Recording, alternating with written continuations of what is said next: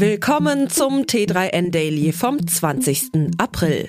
Heute geht es um Chat-GPT-Gefahren für Unternehmen. Außerdem Wetten auf Kursverfall an Börse steigen, Amazon präsentiert eine neue Lösung für Marketplace-HändlerInnen, Teslas Gewinn sinkt und Ballonfahrten für 120.000 Euro.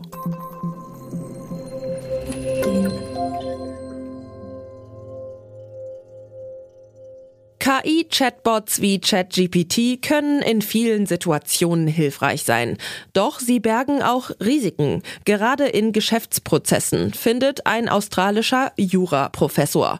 Wer die KI nämlich mit Geschäftsinformationen füttert, müsse davon ausgehen, dass diese Teil des Trainingsdatensatzes und damit externen zugänglich werden.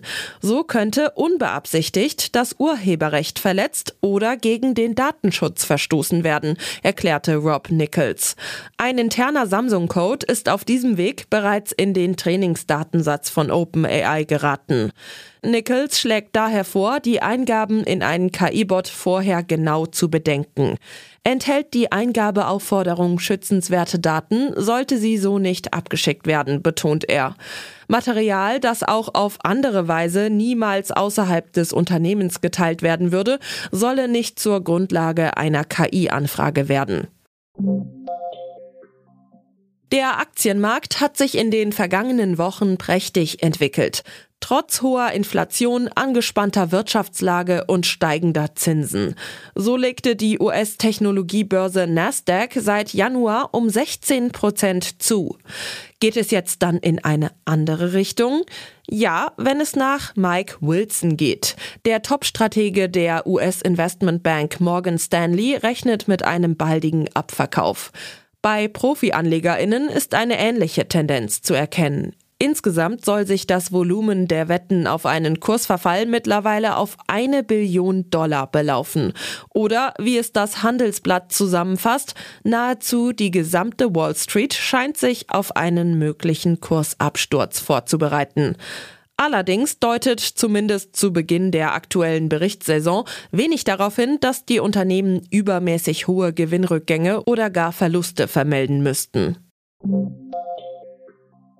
Amazon hat eine Lösung vorgestellt, mit der Marketplace-HändlerInnen ihr Geschäft in wenigen Tagen für den europaweiten Verkauf internationalisieren können. Über den European Expansion Accelerator EEA können eingestellte Waren in allen neuen Ländershops innerhalb der EU, also Frankreich, Deutschland, Italien, Spanien, die Niederlande, Polen, Schweden und Belgien sowie in Großbritannien gelistet werden. Vor allem ProduktanbieterInnen, für die Amazon ein Vertriebskanal unter vielen ist, profitieren davon, dass dieser Schritt nun mit wenigen Klicks möglich ist. HändlerInnen sollten sich allerdings im Klaren sein, dass sie auf diese Weise in gut einem Dutzend Länder auch den damit verbundenen strengen Lieferbedingungen gerecht werden müssen. Laut Amazon kommt das Ganze auch den Amazon-KundInnen zugute, die von neuen Produkten, attraktiven Preisen und schnelleren Lieferoptionen profitieren sollen. Tesla hat seine Geschäftszahlen zum ersten Quartal 2023 vorgelegt.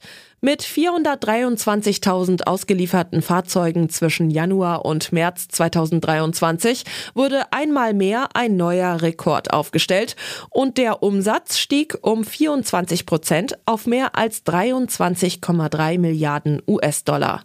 Die Profitabilität hat allerdings unter den gesenkten Preisen sowie den höheren Materialkosten und Investitionen in die Batteriefertigung kräftig gelitten. Auch beim Gewinn gab es einen Rückgang. Das erste Quartal 2023 schloss der US-Autobauer zwar mit einem Plus von gut 2,5 Milliarden Dollar ab. Im Vergleich zum Vorjahresquartal bedeutet das aber einen Rückgang um 24 Prozent. Für den Herbst erwartet Tesla-Chef Elon Musk den Auslieferungsstart des Cybertrucks. Dessen Karosserie besteht nicht wie sonst aus Stahl, sondern aus gehärtetem Edelstahl. Ob Tesla diesen Zeitplan einhalten kann, ist allerdings unklar. Habt ihr 120.000 Euro auf der hohen Kante? Dann könnt ihr mit einem Ballon in die Stratosphäre starten und aus 25 Kilometern Höhe eine einzigartige Aussicht auf unseren Planeten genießen. Die exklusiven Ballonflüge werden vom französischen Unternehmen Cefalto angeboten, welches in der luftigen Höhe auch hochwertige Qualitätsküche mit Michelin-Stern anbieten will.